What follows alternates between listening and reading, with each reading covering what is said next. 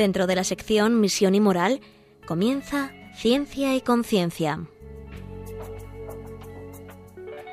Un programa dirigido desde Valencia por Mari Carmen Mateu.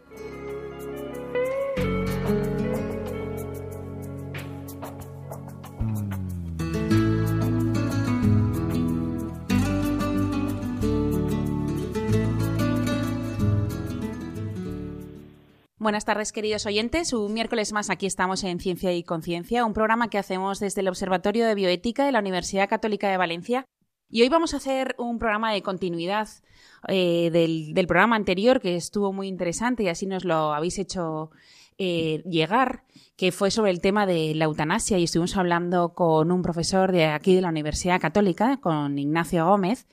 Y hoy vamos a darle continuidad no solo para hablar del tema, sino para darle una alternativa y sobre todo para, conocer pues cuál es la, autonomía del paciente y, cuál es la objeción de conciencia de los médicos y luego cuál es su alternativa con los cuidados paliativos. Para eso vamos a tener a dos expertos en el tema y enseguida paso a presentároslos.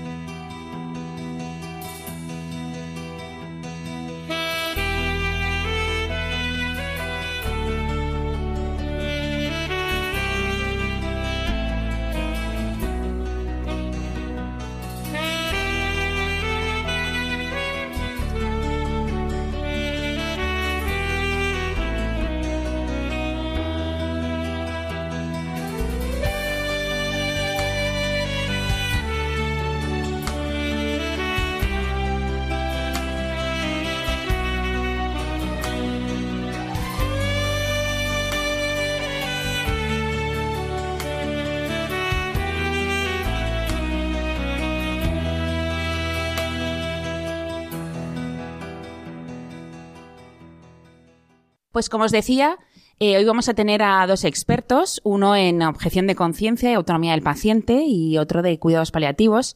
Con nosotros eh, paso a presentaros eh, a, Germán Cerdá, que él es médico de familia, es especialista en el dolor y es profesor también en, en, medicina y odontología aquí en la Universidad Católica de Valencia. Buenas tardes, Germán. Hola, buenas tardes. Bueno, la semana pasada un compañero nuestro pues, nos estuvo contando qué es la eutanasia, eh, cómo se llega a ella, cuáles son pues, los fines, la ley, todo lo que eh, el planteamiento reivindicativo que se está dando en España.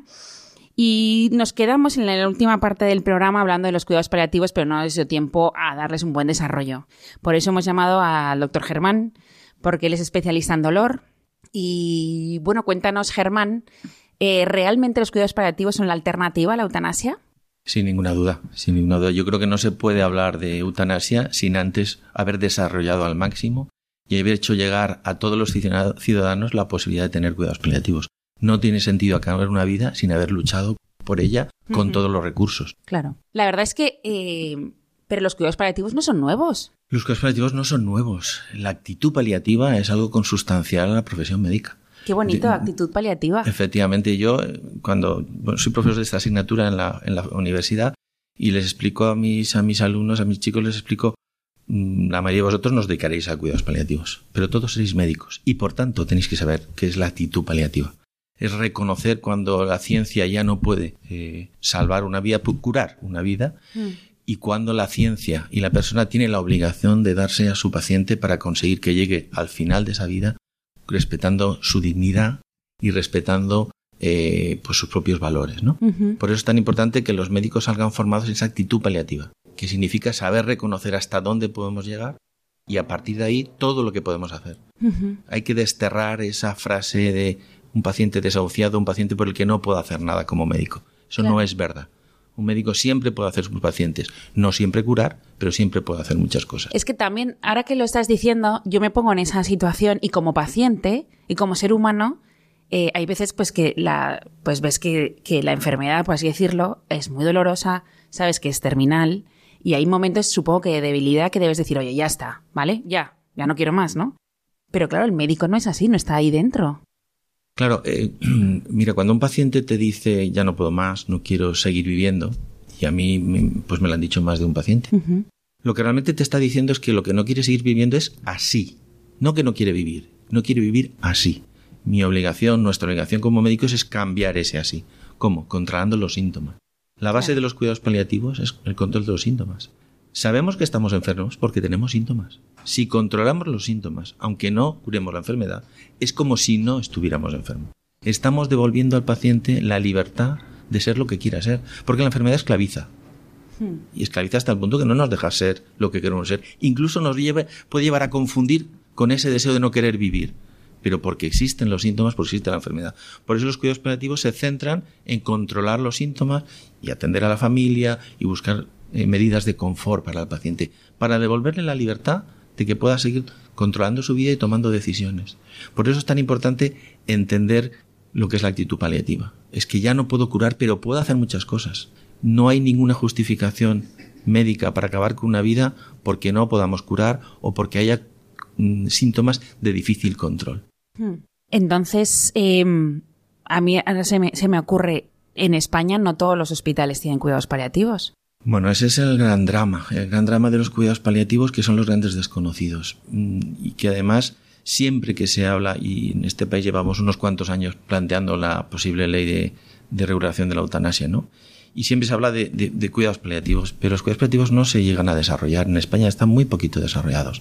Y me preguntarás por qué, lógicamente, ¿no? Pues, bueno, pues yo tengo mi, mi opinión, ¿no? Yo creo que primero son caros, es una inversión cara porque necesita de equipos multidisciplinares, necesita la capacidad de desplazarse al domicilio, necesita de mucha dedicación de horas de profesionales.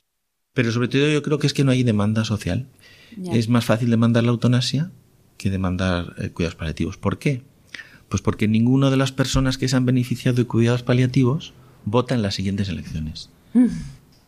pero sus familiares sí. Sí, pero sus familiares que votan eso intentan olvidar una situación y no plantean la necesidad de que eso es importante para ellos y para los que vienen después. ¿no? Sin embargo, en una sociedad como la nuestra, donde el sufrimiento es algo que se oculta, que se intenta huir, vivimos huyendo del sufrimiento. Cuando llega un sufrimiento inevitable y difícil control, y no tenemos argumentos, no tenemos recursos personales, preferimos pedir la muerte que enfrentarnos al sufrimiento con los recursos propios y personales, frutos de la formación, que podíamos entrar por ahí, y por otro lado, con los equipos y los profesionales preparados para dar el soporte a esa situación difícil hasta el último momento de la vida. En todas las, o sea, eh, la asignatura de cuidados paliativos no está en todas las, las, facultades de medicina en España. Entonces puede ser una, una, o sea, la razón puede ser eso, o sea, que como no la vamos a aplicar muchas veces, ¿para qué les vamos a enseñar? Yo no sé exactamente cuál es la razón de que no todas las universidades. También es verdad que progresivamente lo está viendo. ¿eh? nosotros fuimos una de las primeras universidades que lo, que lo tenían como asignatura obligatoria del propio currículum en medicina, pero progresivamente está habiendo en muchas más universidades, gracias a Dios. ¿no? Yo creo que es que también los propios médicos durante mucho tiempo no hemos sabido enfrentarnos a la sensación de fracaso de que los pacientes se mueran. Mm. Es, eh, y, esto es muy importante porque nuestra misión como médicos no es siempre curar, ¿eh? ya la famosa frase, ¿no? Es, es cuidar y consolar. Y a veces lo que tenemos que hacer es, si no podemos curar, pensar en dar la mayor calidad de vida a ese paciente hasta que llegue la muerte natural. ¿no? Y entonces, en ese sentido, es posible que las propias facultades de medicina hayan dejado en último lugar esa parte para mí tan importante que es el final de la vida. ¿no? Claro. Pero al final, si, si a lo mejor como valor intrínseco no tienes el, el, final de la vida, el valor de la dignidad humana hasta el final por su muerte natural, pues a lo mejor eso se ve también en los programas, ¿no? O sea, que al final... Claro, eh, eh, eh, es que lo que habría que hablar es de la vida y de la muerte, hmm. que a veces son temas que, que, olvidamos, ¿no? Y nos... Se nos lleva la boca hablando de muerte, de muerte digna, cuando la hmm. muerte es muerte. Lo que tiene que ser digna es la vida hasta el último instante. Y eso significa que una sociedad que reconoce la dignidad de sus ciudadanos pone todos los medios para reconocer esa dignidad hasta el último momento y no adelanta su muerte para no poner esos medios. Claro. O sea, yo a veces eh, pensaba, ¿no habrá algo más digno que cuando estás en esa situación que el médico te cure hasta el final, te quite el dolor y te deje morir? Sin ninguna duda. Eh, la, la, muerte es el acto final de la vida, pero es vida hasta el último instante. ¿eh? Y eso significa que hay que vivirla, que tenemos derecho a vivirla y que tenemos derecho a vivirla en las mejores condiciones. Y para eso está un médico. Por eso yo siempre les digo a mis alumnos que los médicos no curamos, hacemos algo mucho más importante, que es devolver a las personas la libertad de ser lo que quieran ser al liberarlos de la esclavitud de la enfermedad, o por lo menos de los síntomas. Qué bonito. Y, esto en cuidados paliativos es donde tiene su máximo exponente, porque te das cuenta que no puedes curar, pero un paciente que deja de sufrir, que está pudiendo ser dueño de su vida hasta el último instante. Y eso, como antes decías tú, tiene un impacto directo en la familia y tiene un impacto directo en la sociedad.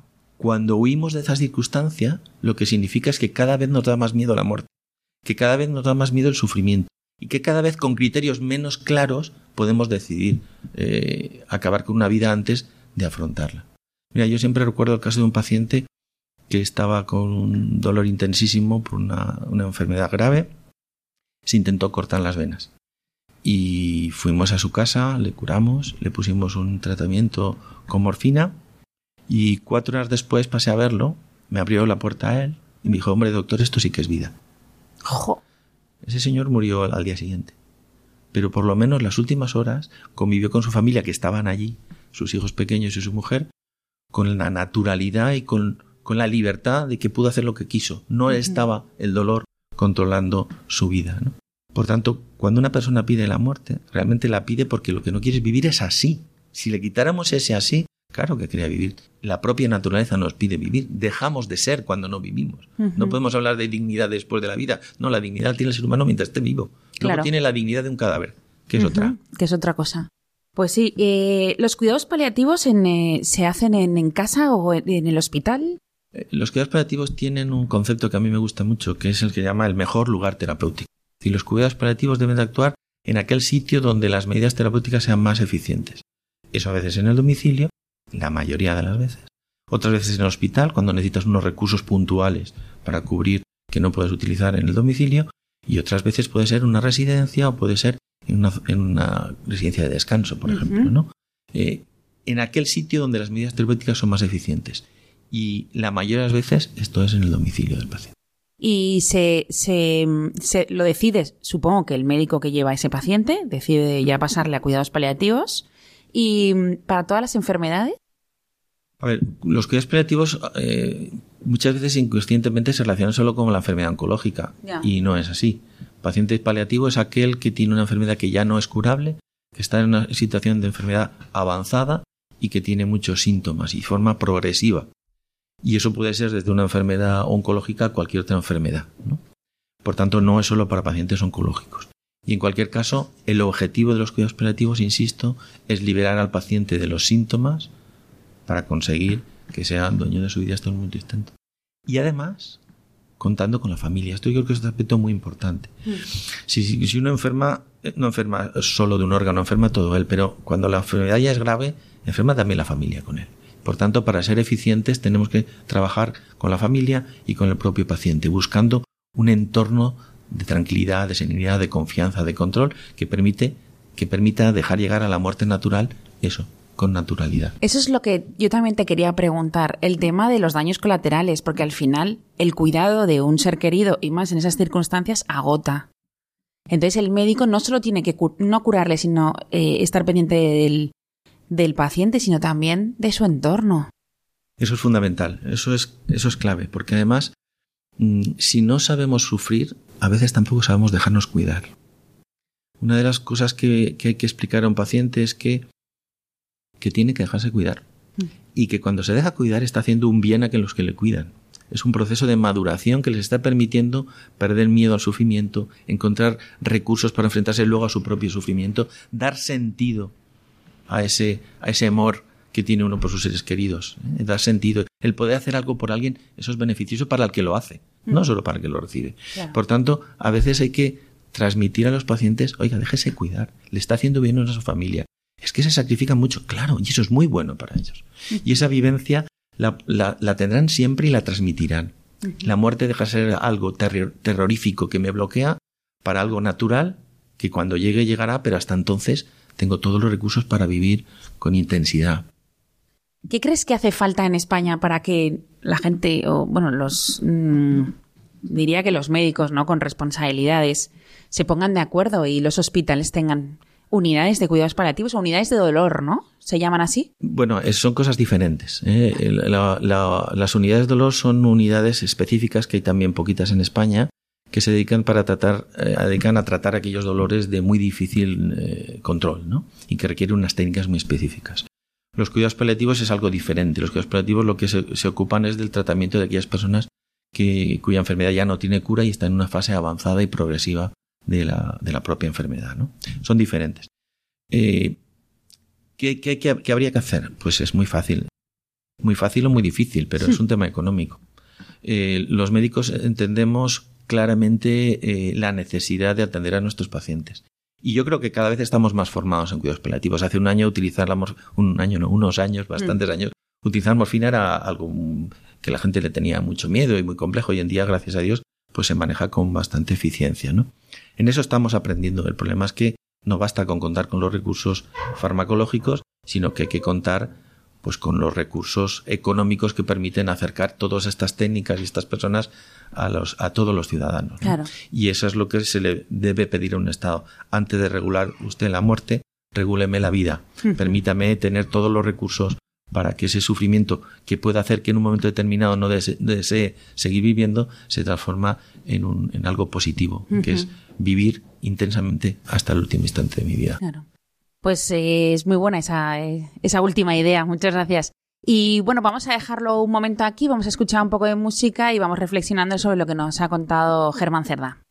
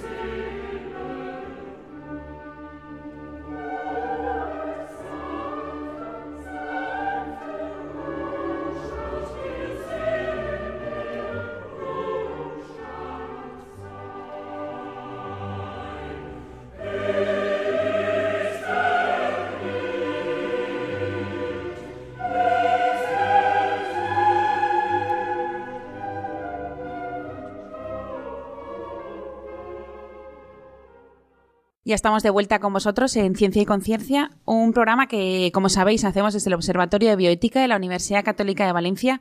Y hoy estamos hablando con el doctor Germán Cerdá, que es médico de familia y especialista en dolor y profesor de la Universidad Católica en Medicina y Odontología. Y se une con nosotros, como os he dicho al principio en la presentación, Ginés Marco. Buenas tardes, Ginés. Muy buenas tardes. Que él es el decano en la Facultad de, de Filosofía y mm, estábamos hablando en la primera parte del programa sobre los cuidados paliativos en, España y la experiencia que tiene Germán en el tema. Y ah, se nos ha quedado una parte sobre que mm, sobre el documento que pueden hacer los pacientes, o podemos hacer todos en el ya, ya hoy, sobre nuestras voluntades anticipadas, nuestras últimas voluntades, ¿no? Eh, ahí sí que podemos dejar regulado lo que queremos si nos pasara algo. Sí, efectivamente, el documento de voluntades anticipadas lo que permite es que eh, cualquiera de nosotros, cuando está en pleno conocimiento y conciencia, sin nada que le esté eh, coartando su libertad, puede eh, prever algunas de las situaciones que pueden ocurrir. Quizás lo más importante es que puede nombrar una persona que interprete su voluntad cuando él no lo pueda hacer. Esto yo creo que es lo más importante del documento de voluntades anticipadas. Lo que no se puede pedir es nada que sea ilegal. Es decir, mientras la eutanasia mm, sea ilegal, no se puede pedir en el documento de anticipada. Pero sí que se puede pedir, pues hombre, que uno va a querer pues que no se le apliquen medidas extraordinarias, puede pedir. De hecho, la conferencia episcopal, por ejemplo, tiene un modelo de documento de anticipadas mm. que se puede obtener y, y, firmar y reconocer pues que, uno va a querer que se le atienda de determinada forma cuando no pueda tomar decisiones. Y la pregunta que a mí me sale es, si yo ahora hago ese documento y pongo que a mí me gustaría que me trataran así como tú estás contando, con eh, de cuidados paliativos, y resulta que aquí, en donde yo me encuentro en ese momento, no existe, ¿qué hacemos? Bueno, realmente lo que en el documento de anticipadas podrás eh, referir es que quieres que no se eh, te aplique la eutanasia, que en cualquier caso se utilicen todos los medios proporcionados a tu situación clínica hasta el último momento y que se, se realice en el mejor lugar terapéutico. Como luego se haga, esto dependerá de, de, bueno, pues de la, de la decisión que tenga el gobierno español y valenciano de tener los recursos adecuados para eh, tener esos medios que tú necesitarás o cualquiera de nosotros necesitará al final de su vida. Claro, ahora ante esa explicación, Ginés, entonces es necesario que lo hagamos. Viendo cómo se está poniendo el panorama en España, pues es muy conveniente. Yo creo que este documento, que yo he conocido la génesis del mismo, hace ya pues muchos años, estamos hablando pues de principios del siglo XXI, pues la intención que se hacía era, mm, se decía, de, de un modo más abierto o menos abierto, se decía que era para frenar el encarnizamiento terapéutico. Y algunos promotores también iban más en la línea de dejar la puerta abierta a la eutanasia.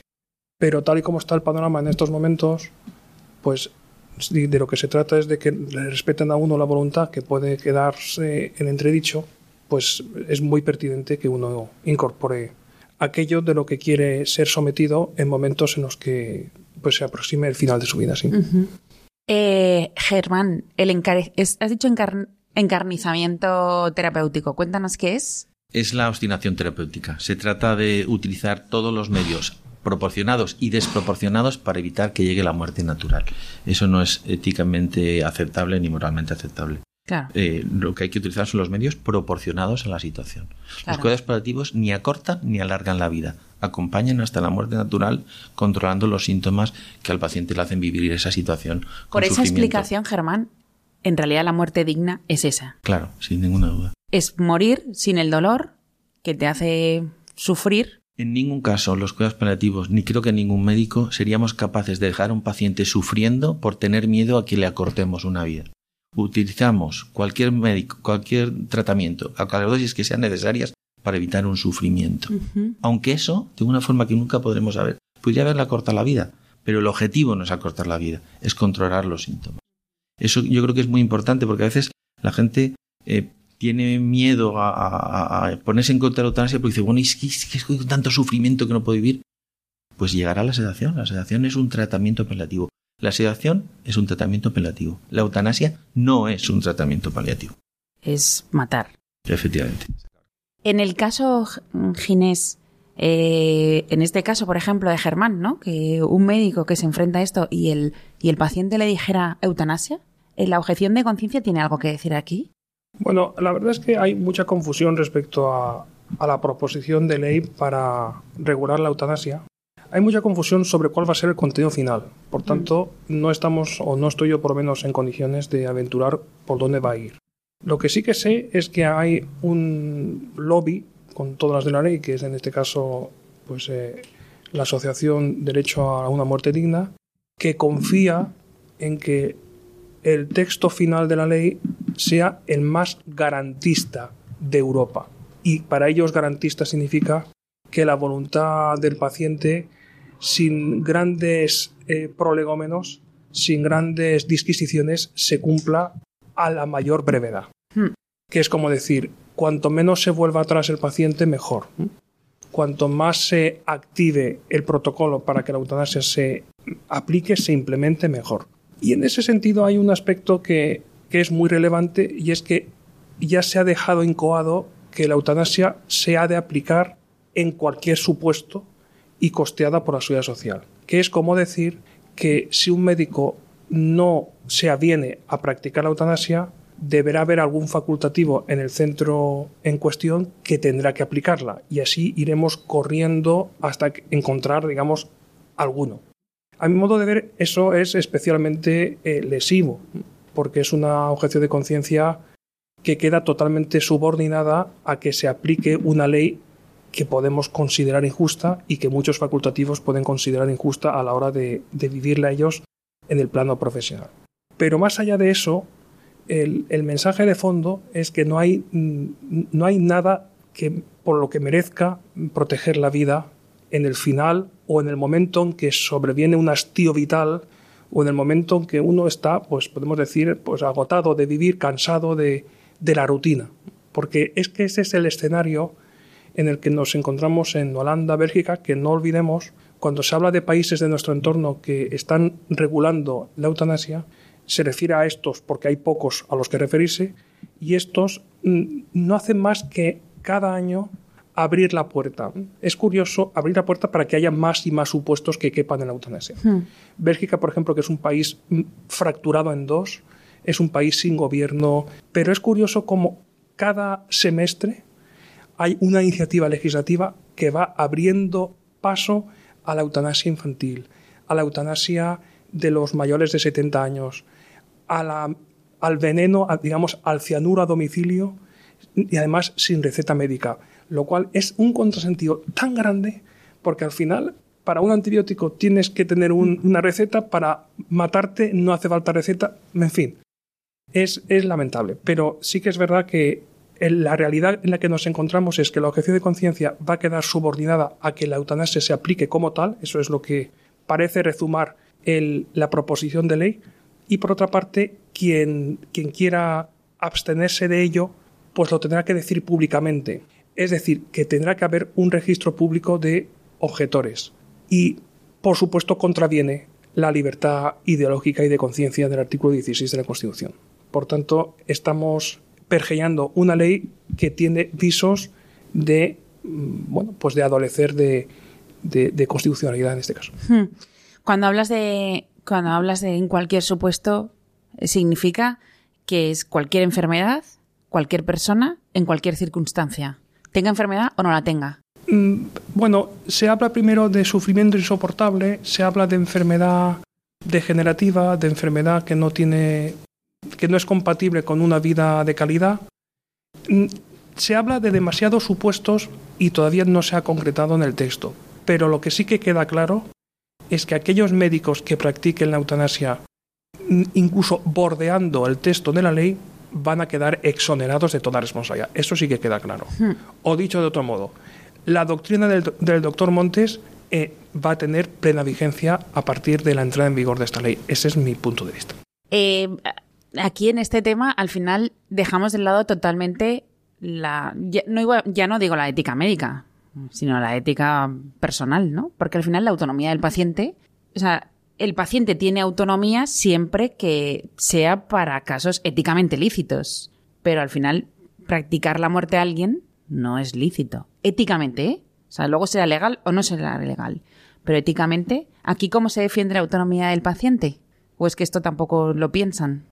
Claro, la autonomía se entiende en el sentido más radical de la expresión. La autonomía es decidir cuándo quiero yo poner fecha a mi muerte. Ese es el, modo más soberano, digamos, de autonomía. El problema es que la decisión que se toma en ese momento es una decisión irreversible hmm. y por tanto no hay vuelta atrás. Quienes defienden la eutanasia eh, precisamente utilizan el argumento de la autonomía. Ellos hmm. dicen que yo soy autónomo de poder decidir cuándo, cuándo vivo y cuándo puedo morir. ¿no? Lo que pasa es que ahí hay una confusión terminológica clara entre libertad y autonomía. Las decisiones autónomas tienen grados de autonomía. Hay decisiones con mucha autonomía y otras con poca. Porque para que una decisión sea autónoma tiene que cumplir tres condiciones. Primero que sea libre. Ya podríamos discutir si un paciente con dolor y sufrimiento está, es libre su decisión. Pero, segunda condición, que además uno tenga información en cantidad y calidad suficiente para que la decisión sea autónoma aquí ya empezamos a tener otro grave problema y es que información en calidad y cantidad suficiente sobre la muerte no la tenemos. De la muerte cuando ya no hay vida. Claro. De ahí, mm, si no es desde la fe, no tenemos información. Y justo los que tienen fe probablemente no estén en esta posición. ¿no? Mm. Y en tercer lugar, que tiene que ser auténtica. Es decir, que tiene que ser coherente con todo lo que yo en mi vida he pensado. ¿eh? Es decir, que, que, si me lleva a mi objetivo, pues es auténtica. ¿no? Por tanto, mm. Eh, una persona que está sufriendo por el motivo que sea, físico o no, y quiere acabar con su vida, esa decisión probablemente es libre, puesto que somos libres por naturaleza, pero en ningún caso es autónoma porque no cumple las otras condiciones necesarias o es muy poco autónoma. De hecho, como os contaba el ejemplo antes, cuando tú le quitas la causa por la que quiere morir, desaparece el deseo de morir. Si es el dolor, es el dolor, si es el fracaso profesional o si es el fracaso amoroso. En cualquier caso, si desaparece eso, desaparece. por tanto, una decisión que no tiene vuelta atrás, que es la muerte, en la que se pierde la dignidad, la libertad, ahí sí se pierde todo. Solo se tienen esas condiciones consustanciales a estar vivos. Claro. Por tanto, no se puede defender desde la autonomía el pedir eh, la muerte porque especialmente ir contra la propia autonomía. Y cuando decíamos lo de en cualquier supuesto también, en las enfermedades mentales, Ginés, ¿qué diríamos ante eso? ¿También entrarían ahí a formar parte? Bueno, precisamente sí, se está hablando también de incorporar en el elenco de supuestos por eutanasia pues, a los enfermos de Alzheimer, a los enfermos que padezcan cualquier tipo de demencia, hmm. cualquier grado de demencia. Por tanto, pues digamos que aún no está cerrado el proyecto y hmm. se va a discutir en el Senado pero como sabemos por la aritmética parlamentaria no va a haber grandes variaciones, la cuestión es mm, cuán de agresiva va a ser la ley. Esa es la duda en estos momentos y desde luego en junio quedará todo resuelto porque de aquí a junio es lo que se vislumbra que, vamos, se prolongará el proceso parlamentario. El problema de discapacidad mental es todavía más grave porque ¿quién decide? El, paciente no puede decidir, un paciente con una enfermedad de Alzheimer o con, que, pide la eutanasia, pide la muerte, la pide hoy, a lo mejor de 10 minutos ya no. Claro. No, no, tiene, no es dueño de sus decisiones. El problema entonces es quién va a decidir por él. Este es el problema grave. Hmm. ¿La familia? ¿El Estado? ¿El médico? El médico. En el momento que seamos, aceptemos que hay unos criterios de calidad, no de vida, sino de ser humano, que, que, que compensen vivir o no, hemos entrado en una pendiente que no tiene fin. Hmm. porque serán otros los que definan cuáles criterios de calidad son esos. Claro. Sobre todo cuando no puedes eh, dar tu opinión. Y estamos hablando de gente mayor o de gente recién nacida.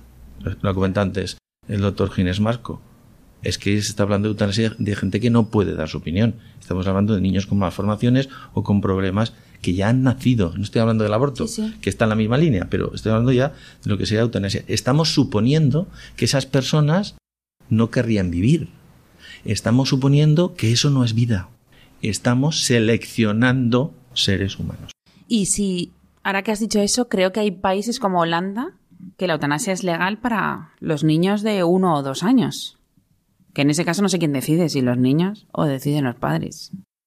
Mm, eso sería muy difícil saber. Eso, eso yo, me sentiría incapaz de poder decidir cuando una, una, vida merece ser vivida y cuando no. Sobre todo como un pediatra, debe ser dificilísimo el tomar esa decisión o, por lo menos practicarla.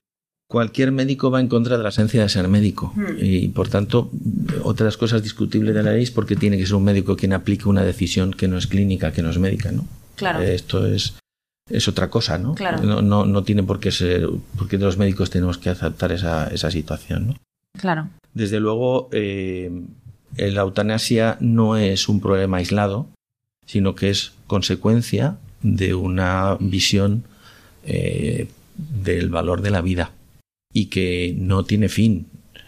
Ahora lo regularemos como lo regularemos, pero si ya hay vidas que son prescindibles, ¿por qué no yo? ¿Por qué para decidir si puedo morir tengo que estar muy grave? ¿Por qué no puedo decirlo hoy, que, que tengo un mal día? ¿Por qué no puedo decirlo hoy porque estoy desanimado? Eso es peligroso. ¿Por qué no puedo, porque si voy a intentar tirarme por el balcón me intentarán parar? Hmm. Que eutanasia, suicidio, suicidio asistido son temas relacionados y que habría que, entrar en ello, ¿no? Eh, has, has- has introducido un tema muy que sería peliagudo y a lo mejor dedicaríamos un tema, porque si alguien que se quiere suicidar lo paramos y, y- y sin embargo él es autónomo y dice, no, es que quiero, quiero tirarme, porque lo paramos. Y sin embargo, si está en una cama, sí que lo hacemos. Fíjate si es, la- es tremendo. No solo lo paramos, sino que incluso eh, le hacemos un estudio para ver qué problema de salud tiene porque quiere morir. ¿eh? Claro. Nadie diría, no, no, apartaros y dejarlo saltar, Sí. ¿no? Entenderíamos que es. Y si resulta que no, que quiere morir, entonces buscamos un médico para que lo mate. Claro, no tiene mucho sentido. Pues bueno, eh, como veis está siendo muy interesante este programa, este diálogo entre los dos y ahora enseguida os ponemos un poco de música y enseguida estamos con vosotros.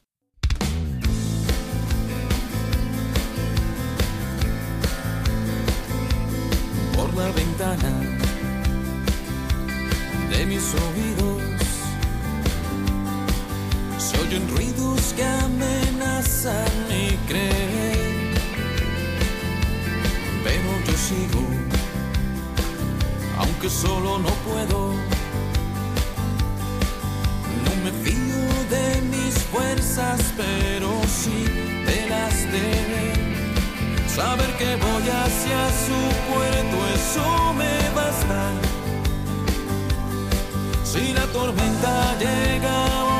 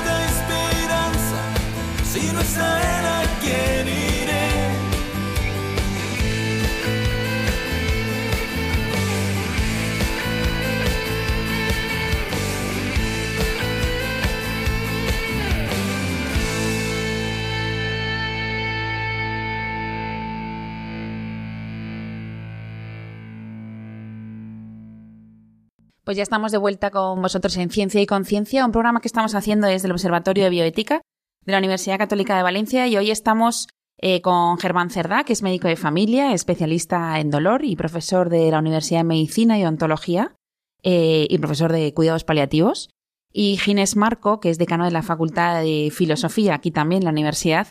Y mm, estábamos hablando sobre, pues, en el tema de la eutanasia, los cuidados paliativos, eh, la alternativa que tenemos y también sobre qué puede hacer el paciente, la autonomía que tiene el paciente y la objeción de conciencia que podrían ejercer los médicos. Pero dinos, eh, Ginés, en el tema de la eutanasia, ¿cuál es la visión real que hay en la eutanasia? Pues yo mm, quisiera distinguir entre la eutanasia solicitada y la eutanasia inducida. Solicitada por el paciente. Solicitada por el paciente, que se puede dar en, en escasos casos, o se ha dado en escasos casos, eh, cuantitativamente hablando, lo cual no significa que a, a partir de que se legisle la eutanasia, no olvidemos que el Código Penal es un código ético de una sociedad. Y por tanto, si una práctica se despenaliza, pues es una práctica que en el fondo pasa a ser bien valorada o menos mal valorada. Y por tanto, se está alentando en la práctica a, a asumirla, integrarla en el corpus vital. ¿no? Pero la eutanasia inducida es la que más me preocupa, porque es la eutanasia que no solo cuantitativamente hablando puede ser muy numerosa en cuanto al número de afectados, sino porque supone el, el punto álgido de descomposición de una sociedad. Que es como decir, lo comentaba muy bien el profesor Robert Spemann, recientemente fallecido, filósofo alemán. Comentaba que la eutanasia inducida es la eutanasia de quien, bueno, pues está a punto de morir, eh, no acaba de morir, está en un municipio y sobrevienen todo tipo de desgracias a ese municipio desde que este señor o señora pues ha decidido seguir viviendo. Y la propina que le han dado, entre comillas, la prórroga vital que le han dado los, los habitantes de ese municipio para que siga viviendo, la oportunidad que le dan para seguir en, en este mundo, pues les lleva al total arrepentimiento, es decir, desde que este hombre está con nosotros, desde, desde que esta señora está con nosotros, pues todos los males nos sobrevienen. Mm, em, No es buena esa idea de, de mantenerle con vida. Que es como decir que al final tenemos, o algunos tienen que pedir permiso para seguir viviendo. Lo comentaba Robert Spemann también en la línea de que las residencias de ancianos alemanas están atestadas de ancianos holandeses que huyen despavoridos de las residencias de ancianos de Holanda porque temen que sus profesionales sanitarios les maten.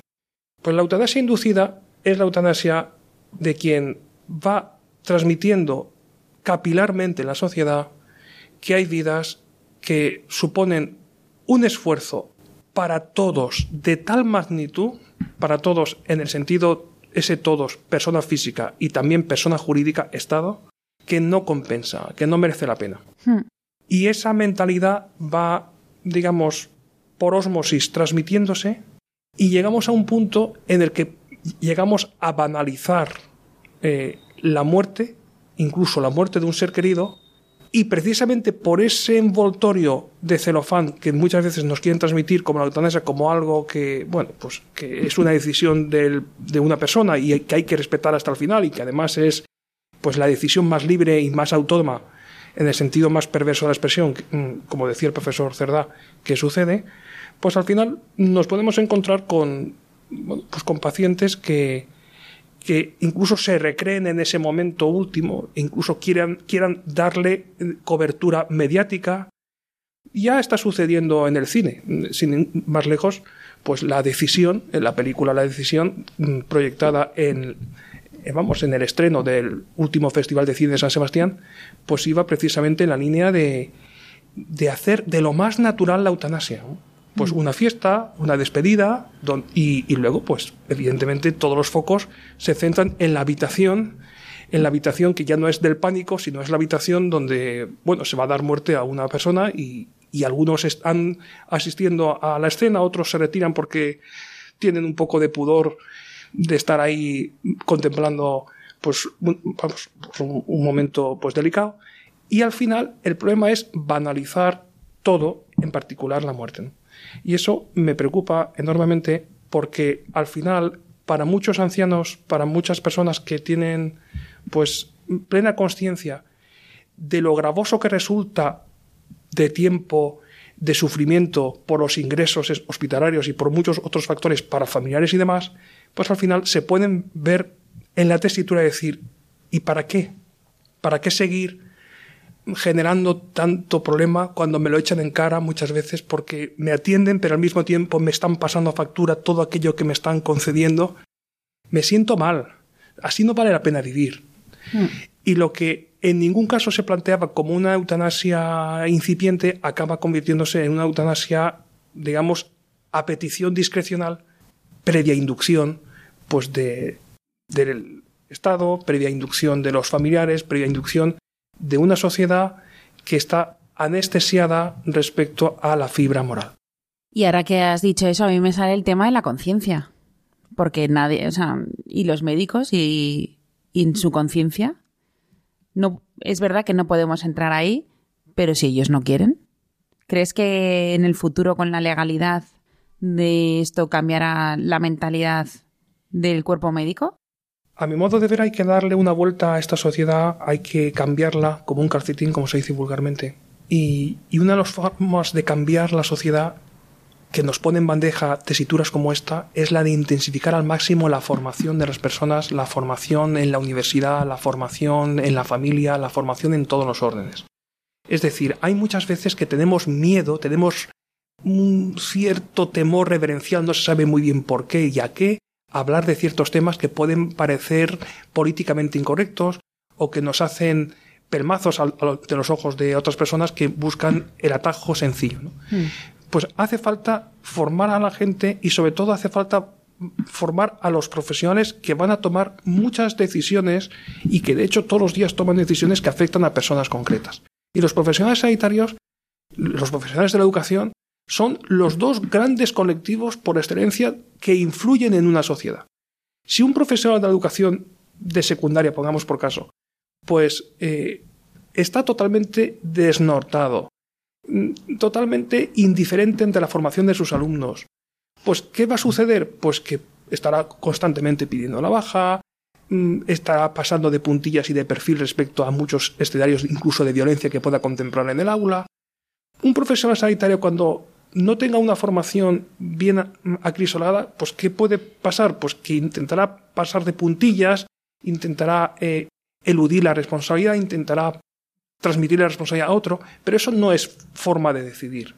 Y en ese capítulo, pues hace falta mucho coraje hoy. Creo que la, virtud de la fortaleza es una de las grandes virtudes más ausentes en nuestro tiempo, pero la fortaleza se cultiva desde una formación sólida. Mm. Formación que afecte a la inteligencia, a la voluntad y a la efectividad.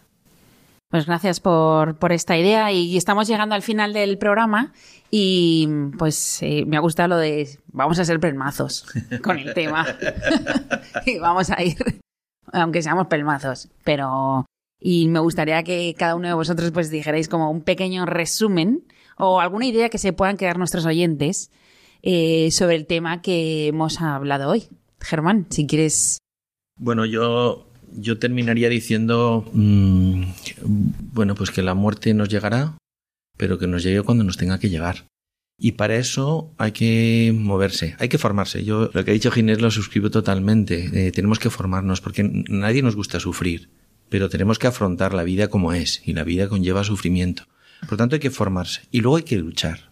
Yo creo que es el momento para que la sociedad civil diga lo que piensa y que ah, diga a sus políticos lo que espera de ellos, que no es que busquen el camino fácil de acabar con los problemas acabando con las personas, sino dando los recursos, en este caso los cuidados paliativos, necesarios para que se reconozca la dignidad de todos los ciudadanos hasta el último momento de su vida.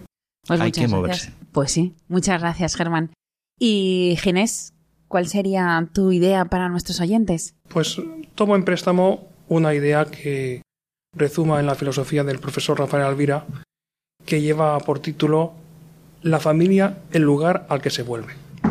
Bueno, pues en momentos de especial fragilidad, vulnerabilidad, dependencia, hace falta reflotar al máximo la institución familiar, para que haya alguien al otro lado. No porque nosotros hayamos preparado el terreno para que luego nos cuiden, sino porque no tengamos que suplicar que nos atiendan porque les nazca atendernos precisamente porque están a nuestro lado hoy y siempre. Pues hace falta repensar la institución familiar, hace falta fortalecerla desde sus raíces, porque la quiebra de la familia es el terreno propicio para que prácticas especialmente abusivas o malas prácticas o prácticas tan poco éticas como la eutanasia pues corran por sus fueros. Claro, en este caso, pues el estar solo a lo mejor te hace muy vulnerable, ¿no? Y pues muchísimas gracias a los dos. Eh, hemos, yo creo que ha salido muy, muy buen programa, ¿no? Hemos dejado, me ha gustado mucho eh, la alternativa a la eutanasia y me ha gustado mucho la alternativa desde quitar el sufrimiento. Y, y una vez nos quitamos el sufrimiento, pues eh, todas las personas pues olvidan el, el abandonar este mundo, ¿no? Que al final, y eso es la muerte digna. Y luego también eh, el, el documento de últimas voluntades, que lo tenemos ahí, y la verdad es que creo que fue eh, en el anterior programa que nos dijeron que menos de un 0,5% de la población española había accedido a él y lo tenía firmado, con lo cual a lo mejor tenemos también que ponernos en lo que nos decía el doctor Germán de ponernos a caminar y esto pues eh, ese es a lo mejor es uno de los pasos, ¿no?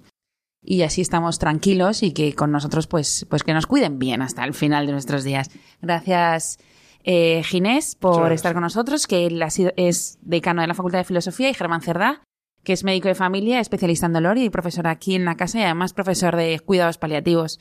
Muchas gracias a los dos. También eh, muchas gracias a Fernando La Torre y a Angelo Bordenca y que tenía que pensarlo, nuestro italiano de, de nuestro programa. Y mm, a todos vosotros nos vemos en, en 15 días. Gracias Ginés Marco y Germán Cerda.